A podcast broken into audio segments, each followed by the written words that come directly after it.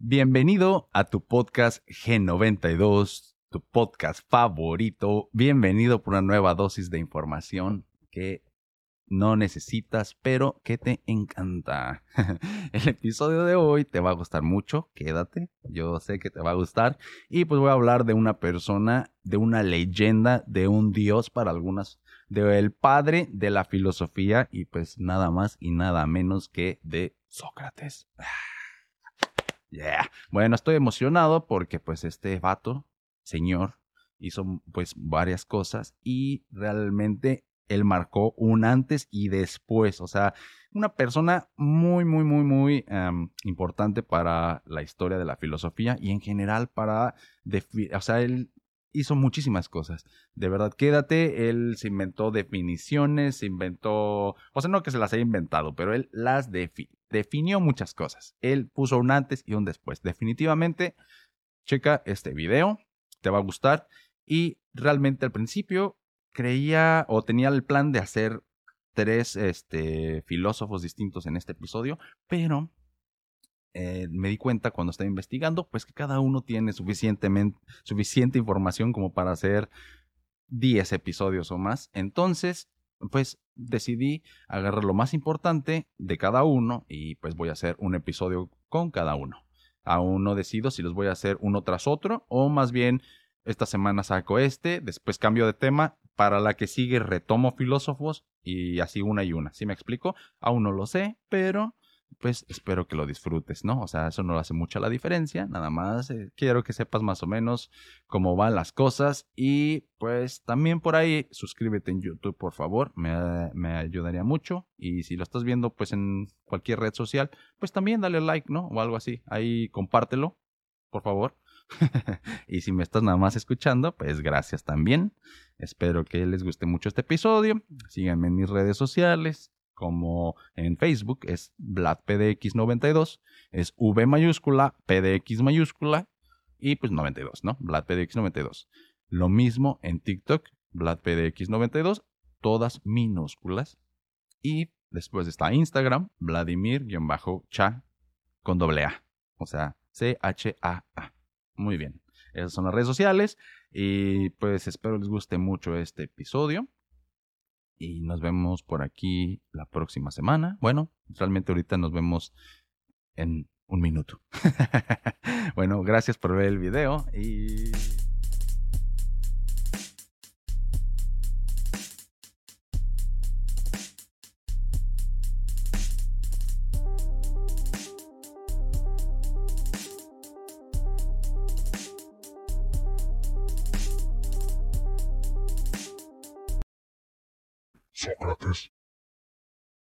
Como saben amigos, las leyendas nunca mueren y esta pues no es la diferencia. El personaje del que vamos a hablar hoy, estoy sumamente emocionado ya que pues es uno de mis favoritos y la verdad antes no sabía pues tanto al respecto, nada más las cosas más importantes y y pues así, realmente nomás las cosas más importantes que había hecho y pues aparte se le, se le asocia con otras personas y pues ya tenía más o menos una idea, pero cuando me puse a investigar me di cuenta que hay un mundo de cosas de las que podría hablar acerca de este personaje y pues eh, decidí este, resumirlo en su vida y obra de cosas este, importantes, cosas famosas, cosas pues que nos atañen aquí en el G92 y pues Espero disfruten el episodio y pues ya saben, estamos hablando del famosísimo Sócrates y pues espero que les guste este y aparte pues van a salir otros, otros dos episodios, este como un especial de tres eh, con otras dos personajes que pues ya Supongo que después de este, de este capítulo, pues se van a dar una idea de quién voy a estar hablando en los otros.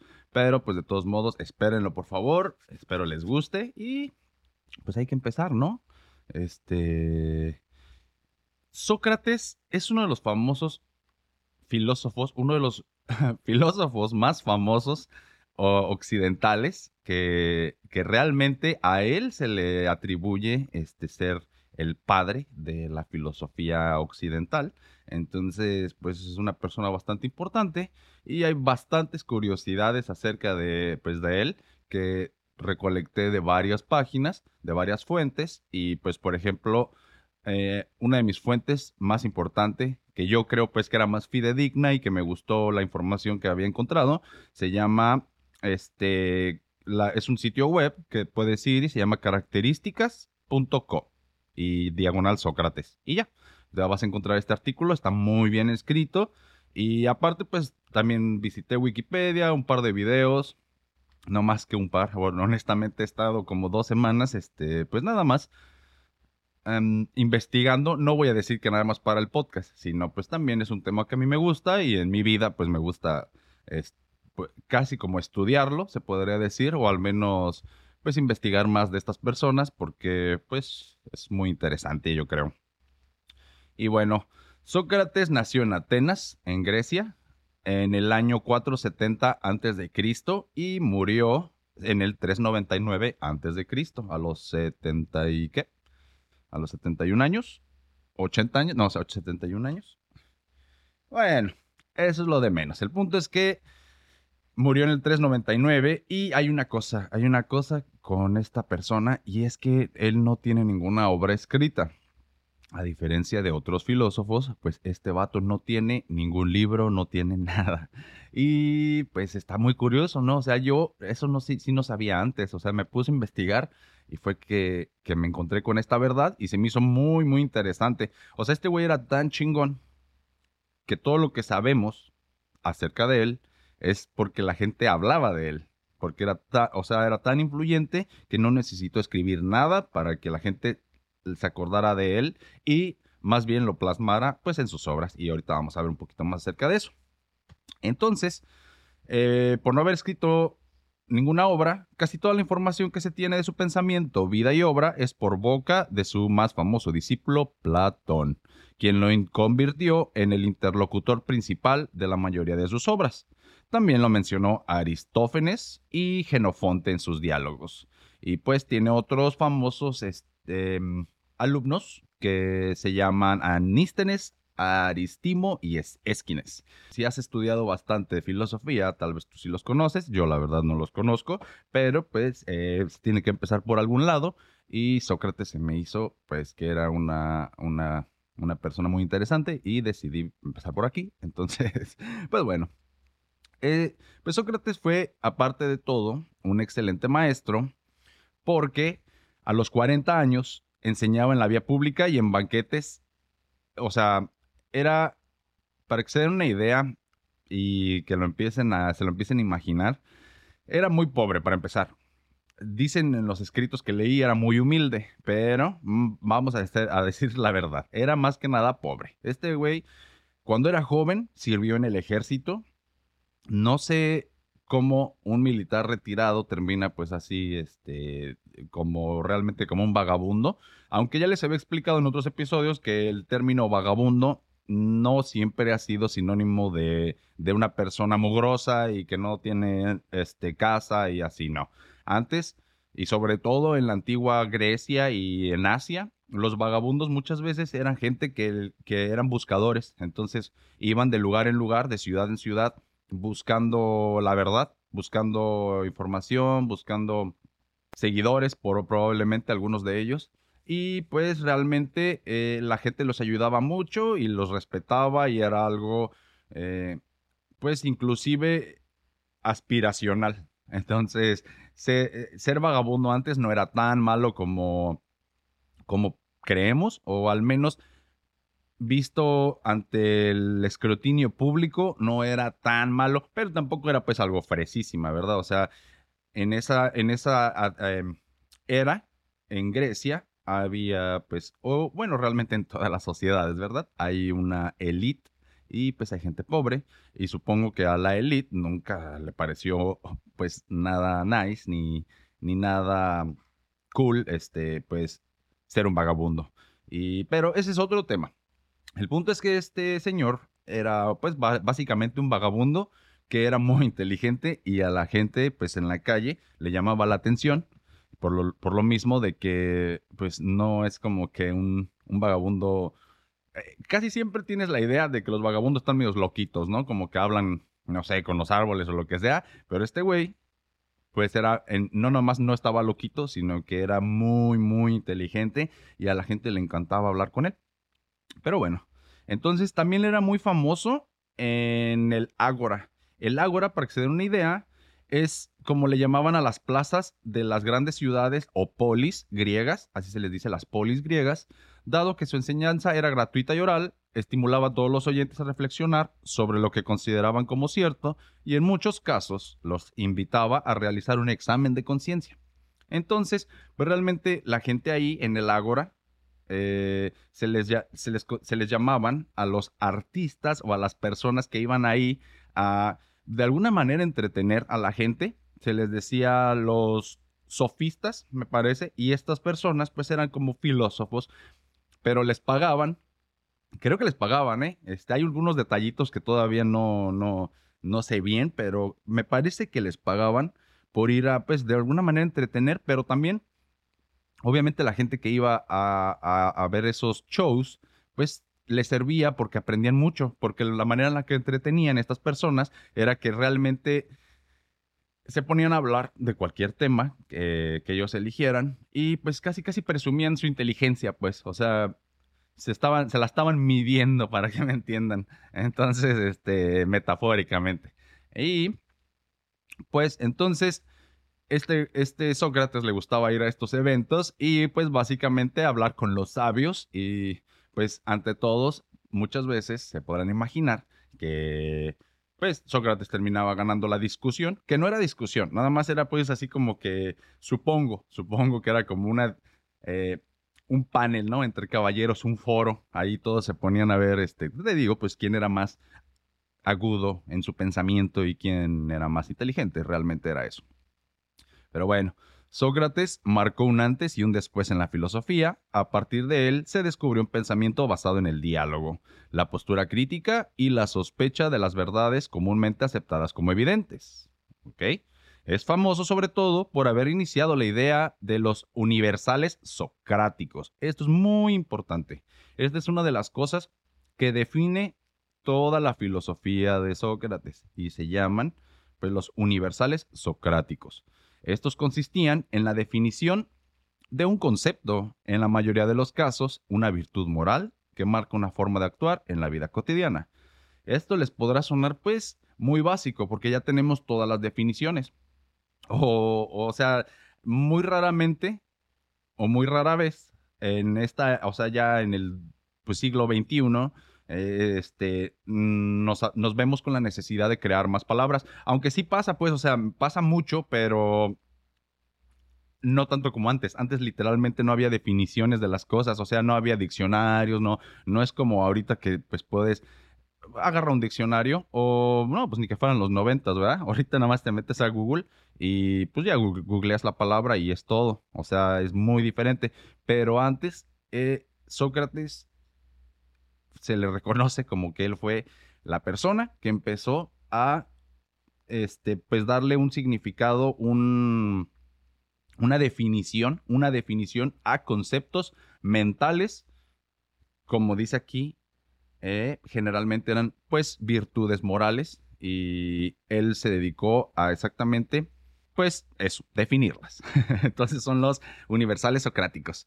Y se cree que por su madre que su madre fue comadrona y su padre, pues, un cartero, o cantero, perdón, o escultor. Por los diálogos platónicos, sabemos que Sócrates participó en al menos tres batallas de la guerra del Peloponeso, en las que luchó junto a Laques y le salvó la vida a Alcibiades, como ese mismo mencionó en un libro que tiene que se llama El banquete. Entonces, no nada más era muy inteligente, sino que también fue a la guerra. Eh, al menos estuvo en tres. Y sabemos de esto porque pues Platón y estas otras dos personas lo mencionan. Porque Sócrates, pues ya les dije, ese güey no escribía. Entonces, en pocas palabras, las demás personas lo incluían en sus libros y ya, pues eso. Entonces estuvo en tres guerras al menos. Y hasta le salvó la vida a este vato que pues lo relató en el banquete. Los, distintos testimonios que hay sobre su vida lo describen como un hombre casado, padre de tres hijos y amigo de muchos jóvenes y pensadores de la época. Platón narra los puntos de vista de Sócrates y referencia respecto a distintas ideas filosóficas y valores morales. Su pasión respecto a la utilidad de... No, no. Su pasión respecto a la utilidad de los ideales de belleza y bondad se suele oponer a su propio aspecto físico y poco agraciado y, a menudo, objeto de burla, incluso por otros grandes pensadores como, pues, Nietzsche. Pues Nietzsche hablaba mierda de él, pero bueno, ese fue este mil, dos mil años después, entonces pues no, el, el, problema era que, o no problema, pero la cosa es que pues Sócrates era bastante feo, era, pues, este, vayan a ver así fotos de imágenes de, de cómo se supone que él se veía. Y pues sí se ve que está muy feo. Y, pero este, este hombre, entre todas sus definiciones de belleza y de, bueno, realmente en, las definiciones que él daba de todos los conceptos y eso, este, le gustaba mucho remarcar la belleza de las cosas y creía que la utilidad está, le da más belleza a algo que la pura estética. O sea, algo que sirve es más bello que algo que solamente es bello estéticamente, pero es inútil. O sea, él, no, él trató de, en su definición de belleza, incluir que hay cosas más importantes que solamente cómo se ven. Y pues esto probablemente está influenciado porque pues realmente él no era muy guapo y tuvo que pues eh, eh, a, través de la madurez y de las experiencias, pues darse cuenta y investigar dentro de su, desde él mismo y llegó con, pues con esta definición. Entonces, para no hacerlos más bolas, en los diálogos de Platón o en las obras de Genofonte, se lo retrata como alguien que podía confundir y luego dirigir el pensamiento de los demás a nuevas posiciones antes no consideradas. Para ello, se valía solo de las preguntas, la mayoría casi de sentido común. Su, intención era la importancia de medir las cosas por su fin en sí mismo y como algo y cómo algo funcional era más hermoso que algo simplemente estético, lo que le estoy diciendo. Entonces, eh, a través de preguntas de sentido común, hacía que la gente eh, pensara y, los hacía conscientes de a lo mejor algunas cosas en las que la gente, en la gente estaba equivocada, algunas opiniones podría ser, ¿no? O sea, cuando él escuchaba a alguien ignorante hablando en la calle, dando su opinión errada, aparte de cualquier tema, pues probablemente él se acercaba y le preguntaba, ¿por qué piensas lo que piensas?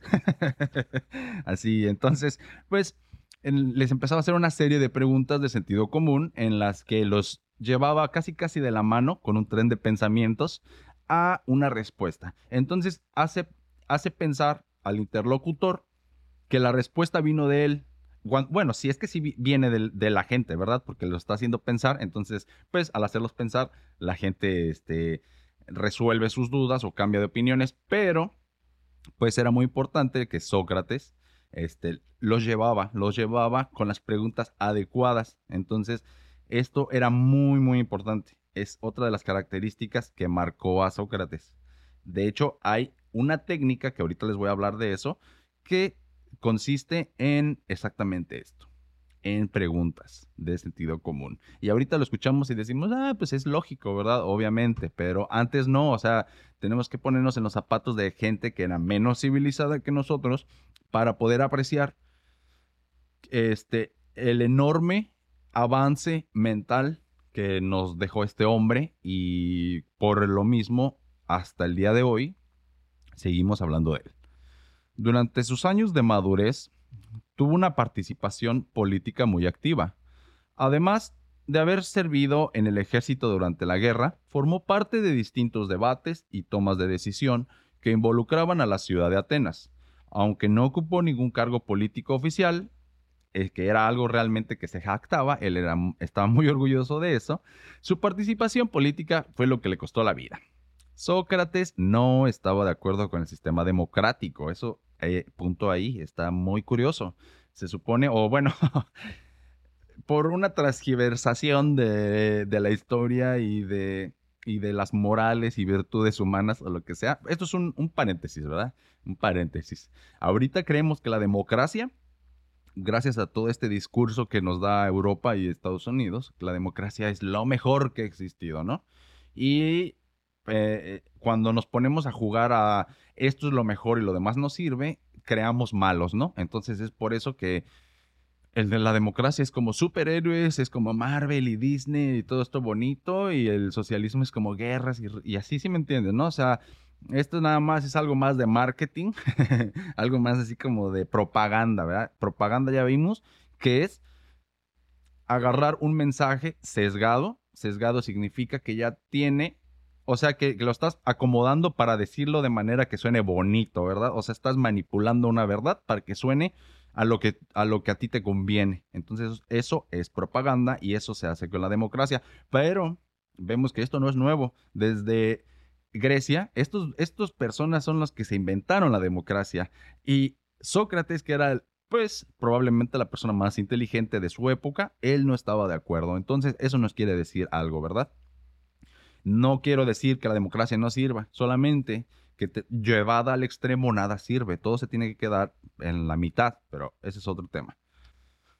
Bueno, pero aparte de que él no estaba de acuerdo con el sistema democrático, pero de todos modos sí era un buen ciudadano, pues jamás fue en contra de las leyes vigentes de la ciudad y no se metía en problemas realmente.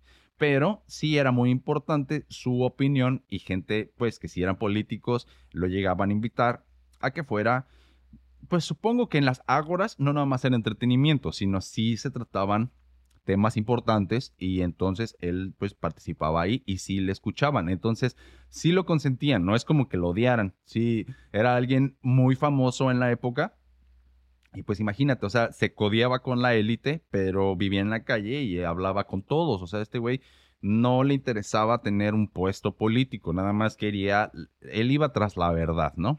Pocas palabras. Entonces, uh, al final de la guerra del Peloponeso, que fue en el 404 a.C., un grupo de hombres tomó el poder en la ciudad de Atenas e instauró un régimen oligárquico, conocido como el Grupo de los 30. Muchos de ellos eran amigos o compañeros de Sócrates, aun cuando éste no aprobaba la violencia al momento de pues, accionar sus planes. Pero bueno, después de haber tomado el poder, los 30 ordenaron a Sócrates arrestar a León de Salamina, un hombre rico y bien posicionado. Entonces, Sócrates, una vez más en desacuerdo con la violencia como recurso político, se opuso y se fue a su casa. De este acto de rebeldía solo se salvó gracias a la contrarrevolución que restauró la democracia. Entonces, estos vatos fueron, hicieron un desmadre, quitaron al emperador, o como se llame en ese momento, a, la figura de poder, y este, pues si es una democracia sería como el presidente. Ya me quedó esa duda, ¿eh? Pero bueno, fueron, hicieron una revolución y querían instaurar el sistema oligárquico y aunque todos los, los 30, que era este, este grupo de personas que hicieron la rebelión, aunque eran compas de Sócrates, lo querían, este, lo querían hacer, pues, ah, hacer cosas que él no estaba de acuerdo, como esto de ir a arrestar a un güey y pues probablemente usar la violencia si no se dejaba y casi nadie se deja. Entonces, y menos en esa época donde la gente era más rebelde y más, pues, no sé. Más ferril. este, pues el punto es que el, güey no le gustaba y no quiso, no, no estaba de acuerdo. Y los vatos este, pues supongo que no les gustó, supongo que no les gustó, para nada. Y como dice el texto o la historia, es que la única, la única razón por la que se salvó es porque pues hubo una contrarrevolución y se lo chingaron, entonces regresó el sistema democrático y como él era amigo de todos, pues nadie le hizo nada. En pocas palabras, nadie le hizo nada. Entonces, eh, solamente se salvó por esta este, contrarrevolución. Pero, sin embargo, los nuevos demócratas sabían que los miembros del grupo de los 30, como Critias, Alcibiades y sus compañeros, eran muy cercanos a Sócrates. Y como, como no eran hombres de violencia, optaron por acusarlo por escrito y someterlo a juicio. El principal acusador era Meleto, quien firmó la carta junto a Anito, un hombre poderoso de esa época. El texto lo acusaba de haber ofendido a la religión del Estado y haber corrompido la moral de la juventud. Entonces, como este güey era muy buena persona y era amigo de todos, le tuvieron que casi casi inventar los cargos, pues. Lo acusan de ir contra la religión del Estado. Supongo que cuando se hizo esta revolución, el, pensamiento de la gente era que pues la democracia era algo casi eh, de Dios, o sea, era, era pues la religión del Estado, como ellos lo mencionan, y entonces, al ser amigo de los vatos que hicieron la revolución y quisieron este, instalar la oligarquía, pues eh, usaron eso como excusa. Como decir, tú eres aliado de los, estos güeyes revoltosos y entonces estás yendo contra eh, pues, la religión del Estado, que es la democracia. Y aparte, y muy, muy importante, muy importante, es eso que de corromper la moral de la juventud. Y es que imagínate que tú eres una persona, un político de, esa época, muy importante, y tienes un hijo, por ejemplo, tienes un hijo que, este, pues en esa época y hasta ahorita, ¿verdad? O sea, lo que tratas es que, este, o lo que se, o se acostumbraba, pues a lo que voy es que se acostumbraba que los hijos tomaban las posiciones de poder de los padres, ¿no? Así como la realeza, en pocas palabras. Entonces a la realeza no le gustaba mucho que Sócrates les estuviera haciendo pensar a sus hijos. Es como ahorita. o sea, ah, si tú haces a una persona pensar, es una persona, pues se puede decir peligrosa. Peligrosa en el sentido de que va a ser una persona rebelde, rebelde al menos en ideas. O sea, no tiene que ser violencia y no lo estoy diciendo en un, despectivamente, pero una persona con información no se va a dejar manipular, ¿no? En pocas palabras. Entonces, al sistema no le convenía. Siempre hablamos del sistema, el sistema siempre ha estado ahí y no significa que sean Illuminatis o reptilianos. Estamos hablando de una, o sea, de hace muchísimos años, ¿no? O sea, muchísimos. Entonces el sistema siempre ha estado ahí y al sistema no le gusta que la gente se salga del jacal o que se salga pues del sistema. Entonces, eh, Sócrates, mediante sus diálogos con la gente, los hacía pensar, los hacía este, darse cuenta de sus propias estupideces, los hacía reconstruirse y eso no le gustaba pues a la realeza y eso era lo que se referían con corromper las, las, la moral de la juventud. Pero entonces, algo muy importante también es que después de que llegaron este, y lo, lo sentenciaron pues por estos cargos o le pusieron estos cargos, había gente importante y poderosa que lo quería ayudar. O sea, sus amigos le decían, güey, te estás metiendo en un pedote, te podemos sacar. Solamente vete de aquí, este, te podemos ayudar a que te vayas a tal ciudad, allá si te quieren o lo que sea, ¿no? Pero en lugar de escapar de la ciudad o por poner un castigo distinto a la muerte, Sócrates se defendió y así se reivindicó el trabajo de toda su vida. A lo que me refiero es que con esos huevotototes dijo, pues yo ni me voy, ni lo voy a negar. Y mátenme si quieren, perros. Entonces, este, fue condenado a muerte y contra el consejo de la mayoría de sus amigos decidió acatar la ley y murió asesinado al ser obligado a beber la cicuta, que es un veneno. Entonces se bebió el kool y se murió. Tanto su defensa como sus últimas conversaciones son narradas en la Apología en el Fedón, ambas obras dialógicas de Platón. Uno de los aportes, bueno, esta fue cómo se murió. Entonces se murió por, por su convicción de que él nunca hizo nada malo y de que él no era una persona de guerra, ni violenta, ni nada. Entonces, él dijo, no hice nada, mátenme, se quedó. Y esto es muy importante. Esto inspiró y esto lo hizo, lo elevó a un, o sea, un plano distinto totalmente. O sea, cuando una persona se entrega casi casi para que el sistema lo ejecute, pues se crea como un Cristo, ¿verdad? O sea, se crea algo de esa magnitud. Como, pues es, básicamente, este, yo sé que compararlo con, con Mesías de religiones, este, a lo mejor a algunas personas no les gusta, pero pues es básicamente sí se podría comparar. y pues si es que Jesucristo existió, él hizo algo parecido, ¿verdad? Él estaba pues con sus convicciones y todo.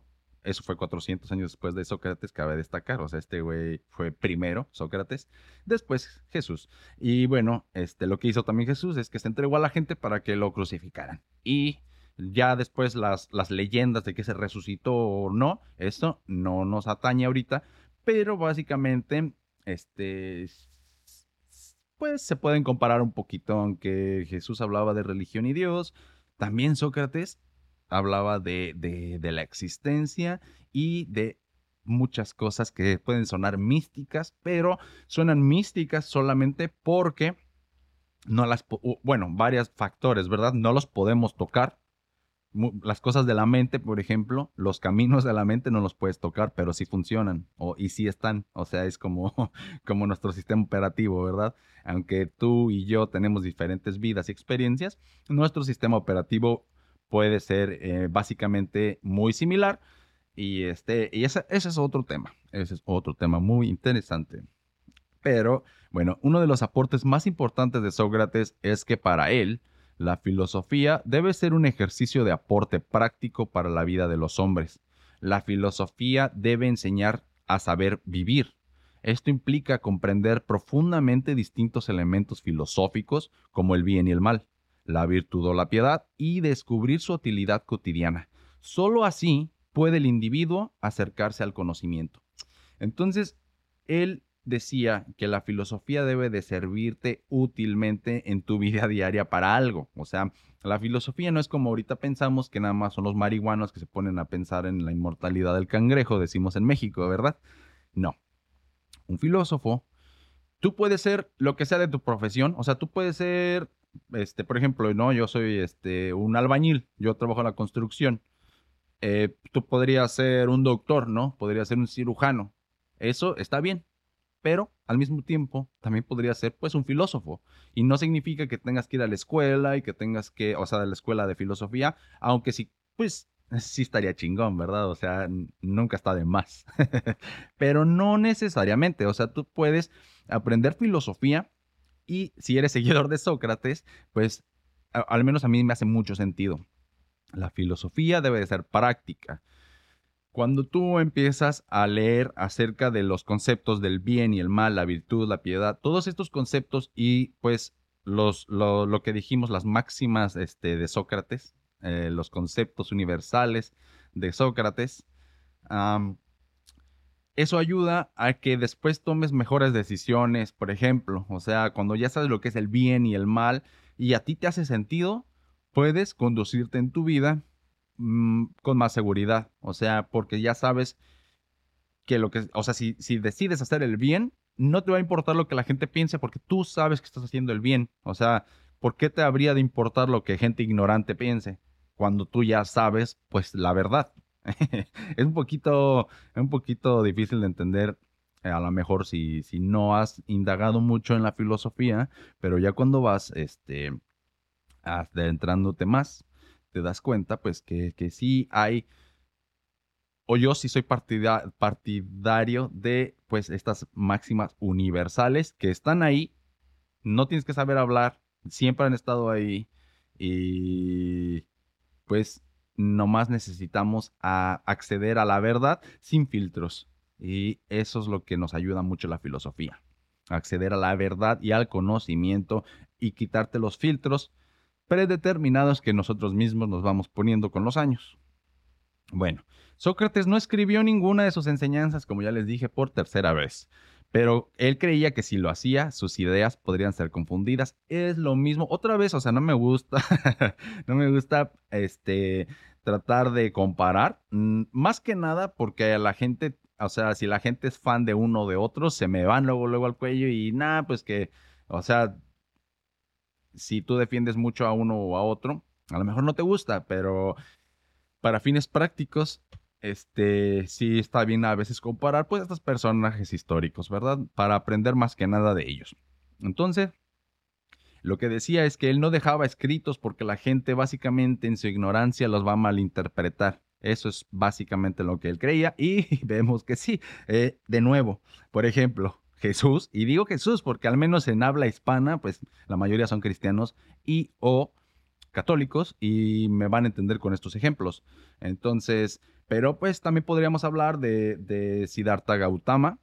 No estoy seguro, pero creo que él no tiene escritos, creo. Pero pues Jesús sí no tenía escritos, ¿no? Y se suponía que él era bastante este, ignorante en cuestión de estudios, entonces no sé si es que sabía escribir y leer y escribir, perdón, no tengo idea. Pero Sócrates sí sabía leer, sí sabía escribir y era una chingonería. Pero aparte de todo, él creía, así como otros filósofos y, este, y Mesías, no sé qué término les guste, pero pues no dejar escritos porque realmente un libro es conocimiento estancado y muerto, se le puede decir. Es lo que pasa como la Biblia, ¿no? O sea, Jesús no escribió nada, pero la gente dijo, ok, necesito tomar apuntes de lo que dice y hace Jesús para después, pues, tener como una guía de qué hacer cuando él ya no esté presente. Entonces, pues, afortunada o desafortunadamente, este, cuando la gente empezó a hacer esto con Cristo, por ejemplo, pues se inventó la religión católica o cristiana. Entonces, este, hasta el día de hoy la gente piensa que, que, lo que dice ahí en la Biblia es como literalmente lo tienes que tomar literal y actuar literal. Y es cuando, la, cuando exactamente caes en lo que Sócrates no quería, en la malinterpretación. Y cuando se malinterpreta, se crean las iglesias, se crean las religiones y se crea toda esta basura que es gente malinterpretando los mensajes de estas personas. Sócrates no quiso. Entonces, al menos por él no quedó. él no hizo sus libros y no fue por, pues, por ignorancia, no fue tampoco por porque fuera flojo, fue nada más porque sí es cierto que la gente malinterpreta lo que dices y él no quería crear una religión, él quería, exactamente la religión es el opio del pueblo y él no quería drogarlos con sus, con sus palabras, él quería que tú mismo encontraras tu verdad, es, es bastante distinto, entonces Ay, ay, ay. Pues ya, creía que si lo hacía sus ideas podrían ser confundidas. Entonces todo lo que se conoce en la actualidad se debe a las anotaciones de sus discípulos, más específicamente las de Platón. En la mayoría de los diálogos platónicos, Sócrates es el personaje principal.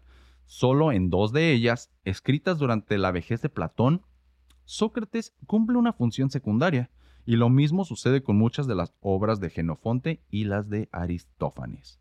Entonces, ya les dije, este, este Sócrates pues era muy famoso, muy querido y Platón decidió usar el nombre de Sócrates como, ¿cómo se le dice? Este, en tributo, en honor a su maestro, con cosa, para mí era como un acto de respeto a su maestro y, y entonces lo volvió el protagonista de sus, de sus obras a lo que voy es que así como cuando cuentas un chiste y dices Pepito, Pepito es un nombre genérico, ¿verdad? Que le pones para, pues nada más, Pepito y, y cuentas el chiste. Entonces, Platón no contaba chistes, ¿verdad? Pero en sus diálogos usaba el nombre Sócrates como, como nosotros usamos Pepito. O sea, él hizo el protagonista, el nombre del protagonista de, las, de los diálogos que, que él escribía. Entonces, pues tenemos, tenemos eh, algo muy importante que debemos de saber. Hay dos Sócrates, por así decirlo. Está el Sócrates histórico, que son las cosas históricas que podemos este, saber de su vida y obra. Y está el Sócrates platónico, que es, después de que se murió Sócrates, empieza el Sócrates platónico, porque ya no estaba vivo, pero más sin embargo, Platón em, siguió hablando como si, estuviera vivo, usándolo en ejemplos o lo que sea. Entonces, de alguna manera se mantuvo vivo, pero ya no era él. Entonces, este es el Sócrates de Platón y el Sócrates histórico. Entonces, nada más para que lo tengan en mente. Eh, entonces, solamente en dos obras, imagínense, en todas las obras, porque Platón sí que tiene muchas obras, en solo dos obras este, no lo toma como el principal. Esto es pues este, muy importante que lo sepamos. Pero sin embargo, no haber dejado una obra escrita vuelve a Sócrates histórico un personaje mucho más interesante, confuso e ineludible para la historia de la filosofía. Su actitud filosófica, tal como la muestran sus discípulos, marcó un precedente no solo para, el, para la práctica diaria de la filosofía, el rol del maestro o la forma de acercarse a las preguntas, sino incluso para el objetivo que la filosofía en general debe asumir. Y bueno, hay algo muy importante que se creó a raíz de, de las técnicas que utilizaba Sócrates para platicar con la gente y se le puso la mayéutica. La mayéutica este, pues son escritos muy populares que se les conoce como los pensamientos de Sócrates o los diálogos, o sea, los diálogos platónicos, pero Platón cuenta lo que Sócrates decía. Entonces, bueno, vamos a confiar en que Platón sí dijo la verdad. y bueno, estos consisten en una serie de preguntas y respuestas entre el filósofo y sus alumnos. Por eso es un diálogo, porque está Sócrates como maestro y los alumnos. Entonces, se decidía un tema y hablaban del tema, dialogaban acerca de él. Entonces, a este diálogo de preguntas y respuestas se le, se le conoce como el método socrático o la mayéutica y se lo utiliza hasta la actualidad. Cuando se lo nombran como mayéutica, se le describe como un proceso similar al del parto. La mayéutica es una forma de ayudar al interlocutor a dar con la verdad que ya lleva consigo. Así, el método empleado busca llegar a la verdad mediante el diálogo, preguntando una y otra vez sobre lo dicho. Nada más es un diálogo con un fin en particular, entonces vas haciendo preguntas y respuestas hasta llegar al fin en específico. O sea, lo que voy es que no te desvías, ¿verdad? Es muy importante no desviarse, que, cosa que nos pasa bastante aquí en este podcast, pero bueno, Estructuralmente, la mayoría de los diálogos platónicos en los que aparece Sócrates mantienen una misma forma argumentativa. Esta consiste en una típica serie de pasos basados en preguntas y respuestas clasificadas en dos grandes partes. La ironía socrática y la mayéutica como procedimiento propiamente dicho. Entonces, les voy a explicar pero bueno, el primero se puede resumir en dos actitudes discursivas que Sócrates asume. La ironía socrática y refutación. De hecho, muchas veces se suele llamar ironía socrática al método en su totalidad, pero pues tenemos que la técnica se basa en dos partes. Más allá del nombre que lleve, las actitudes que Sócrates encarna son las siguientes. La ironía. La ironía y pues todos conocemos lo que es la ironía ahora, pero recuerden que se llama, o sea, lo que nosotros conocemos como ironía ahora viene gracias a este vato. O sea, estos, estos cabrones son los que le pusieron así a... Son los, son los papás, pues. Entonces la ironía es la forma de fingir ignorancia respecto de un conocimiento o temática. Frente a un interlocutor que asume como el sabio en la materia a tratar. Él se asume como sabio a la materia a tratar. Sócrates actúa como si no supiera en qué consiste el punto a discutir y pregunta sobre ello irónicamente. Esta actitud se supone que es una forma de burlarse de sí mismo, ya que era considerado pues como el hombre más sabio de Atenas. Entonces pues tenía un buen sentido del humor, ¿verdad?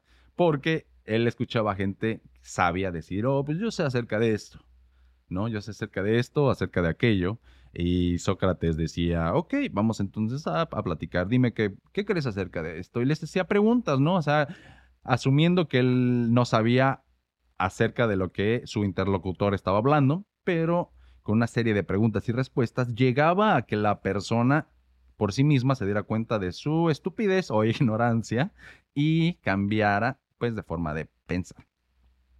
Esta actitud pues ya les dije, supone como una forma de burlarse de sí mismo, pero es más que nada porque pues tenía buen sentido del humor y sabía que el conocimiento era más importante que cualquier cosa. Entonces, pues, si tiras uno que otro chascarrillo contigo mismo, pues hay veces que sirve para hacer entender a la gente algún punto, ¿no? La refutación. Esta es la demostración de la contradicción del pensamiento de la persona. Por medio de la refutación queda en evidencia la propia ignorancia de la persona. Entonces la parte en la que ya que llevaste a la persona mediante preguntas eh, que tú le haces en base a lo que la misma persona te está hablando, lo llevas a que se dé cuenta de que no tenía la razón. Y esa es la parte de la refutación, cuando tú también das tu punto y pues la otra persona cambia de manera de, parecer y pues ese es básicamente el método socrático. No decir como pues podrías asumir otra actitud y decir tú estás mal y esta es la verdad. Pero si mediante preguntas así, medias bajita la mano, te hago que tú mismo te des cuenta que pues no estás en la verdad, pues es mucho mejor. Y hay veces que la gente misma piensa que la idea la tuvo él, cuando realmente Sócrates en este caso se la estaba metiendo como por debajito del agua, ¿verdad? Así le estaba, lo estaba llevando por un tren de pensamiento específico que él sabía que lo iba a llevar a la verdad, a la otra persona, al interlocutor. Algo muy interesante que me, que me gustó mucho es el concepto del bien y del mal que él hizo. O sea, es algo tan básico, ¿verdad? Nosotros ahorita creemos que ya ni siquiera vale la pena revisitar y leer acerca del bien y el mal. Todos, a tú, estoy seguro que crees que ya sabes lo que es el bien y el mal. O sea, yo sé lo que está bien y lo que está mal, pero pues échale un vistazo y a lo mejor te vas a dar cuenta que no. Para Sócrates, los vicios son expresiones de la ignorancia. Por otra parte, Toda virtud es signo de conocimiento. El conocimiento es fundamental ya que por él se accede a la verdad y, para Sócrates, toda persona que tenga un conocimiento justo y medido actuará bien. Por otro lado, aquellas que actúan mal lo hacen por ignorancia y no por maldad. El ser humano es bueno por naturaleza, solo que actúa con maldad por desconocimiento de la verdad. En eso consiste la verdadera ignorancia, tal como Sócrates la piensa y presenta.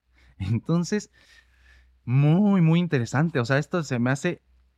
O sea, cuando, cuando lo leí, dije, wow, esta persona hace 2500 años ya pensaba en este tipo de cosas. Y fíjense muy bien qué bonito, qué bonito lo pone él. Los vicios son expresiones de la ignorancia. O sea, las cosas que cuando una persona hace algo mal, es porque no sabe, es porque es ignorante. Si tú le das las herramientas para que la persona sepa más, no va a cometer esos errores. Llámese este, delinquir o nada más equivocarte en algo sencillo en así cualquier día. O sea, cualquier cosa que hagas mal es debido a tu ignorancia. Entonces, mientras más sabiduría tengas, entre más entiendas la realidad, menos daño le haces a la gente. Entonces, eso a mí en mi, en mi vida me hace mucho sentido. Y yo también por eso, pues soy un buscador de la verdad y me gusta eh, pensar acerca de estos conceptos y, estoy convencido de que es cierto. O sea, cuando ya conoces algo, o sea, cuando, cuando tú sabes algo, cuando ya lo sabes, cambian las maneras en la que te comportas y no quiero dar un ejemplo en específico porque se puede malinterpretar, pero cuando tú sabes algo, cuando ya estás seguro, al menos en tu realidad, es tu verdad, cambia totalmente pues todas tus decisiones, cambia hasta tu manera en la que pues hablas y todo, ¿no? O sea, es importante para Sócrates que la gente eh, pues tenga más conocimiento porque esto los va a hacer mejores personas no nada más por... Es que mira, volvemos. Cuando la gente malentiende esto, podría pensar que siendo un erudito, o sea, como Einstein, ¿no? Que se sabía muchísimas cosas o que era muy inteligente, se podría asumir que es mejor persona porque sabe mucho, pero no, realmente hay muchas personas sabias que son una mierda de, humanos. Y, y esta, este Sócrates, en, en vez de sugerir la erudición, él sugería que te volvieras un sabio. Y básicamente voy a cerrar con esto.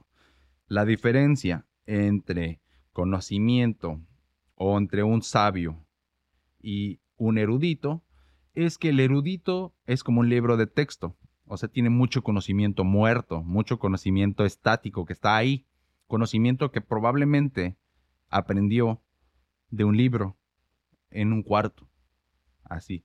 Pero el sabio es una reunión de experiencia. O sea, cuando no nada más el es conocimiento escrito, se transforma En, en experiencia, cuando a ti te pasa, es cuando aprendes y te conviertes en sabio en lugar de erudito. Entonces la experiencia, el que tú lo hagas y lo vivas, es la diferencia entre estas dos. Y pues con eso voy a cerrar. Muchas gracias. Sígueme en mis redes sociales, acuérdate. Este, comenta también este, en el video si te gustó y cualquier cosita que me quieras dejar saber, pues ahí comenta. Sígueme en Facebook como VladPDX92. Es V mayúscula, PDX mayúsculas y pues ya, 92, VladPDX92. Es el mismo para TikTok, solo todas minúsculas. VladPDX92, todas minúsculas. En Instagram es Vladimir-cha con doble A y pues ya, búscame en YouTube también, ponle Vladimir Chávez o ponle Gen92 y seguramente ahí te va a salir. Como no tengo muchos suscriptores, pues suscríbete y le tienes que scrollear abajo, o sea, en la búsqueda, porque no te va a salir como las, las primeras, ¿verdad? Ojalá, ojalá que sí pronto, pero hasta la fecha, pues no. Ayúdame con eso, por favor. Dale un like y suscríbete, cualquier cosa, la campanita, ya saben, todas esas cosas. Y pues muchas gracias por escuchar el episodio. Si llegaste hasta ahorita, pues te agradezco por escuchar todo el episodio. Y pues los quiero mucho. Gracias. Nos vemos la próxima. Eso es todo por el episodio de hoy. Si te gustó, dale like y compártelo. Recuerda suscribirte a mi canal y sígueme en todas mis plataformas. Sígueme en Facebook como Vladimir Chávez. Entra en esa página y después ve a la sección de videos y entra al playlist G92 para disfrutar tu video podcast por Facebook. Búscame en cualquiera de las plataformas que utilices para escuchar podcast como Gen92. Thank you.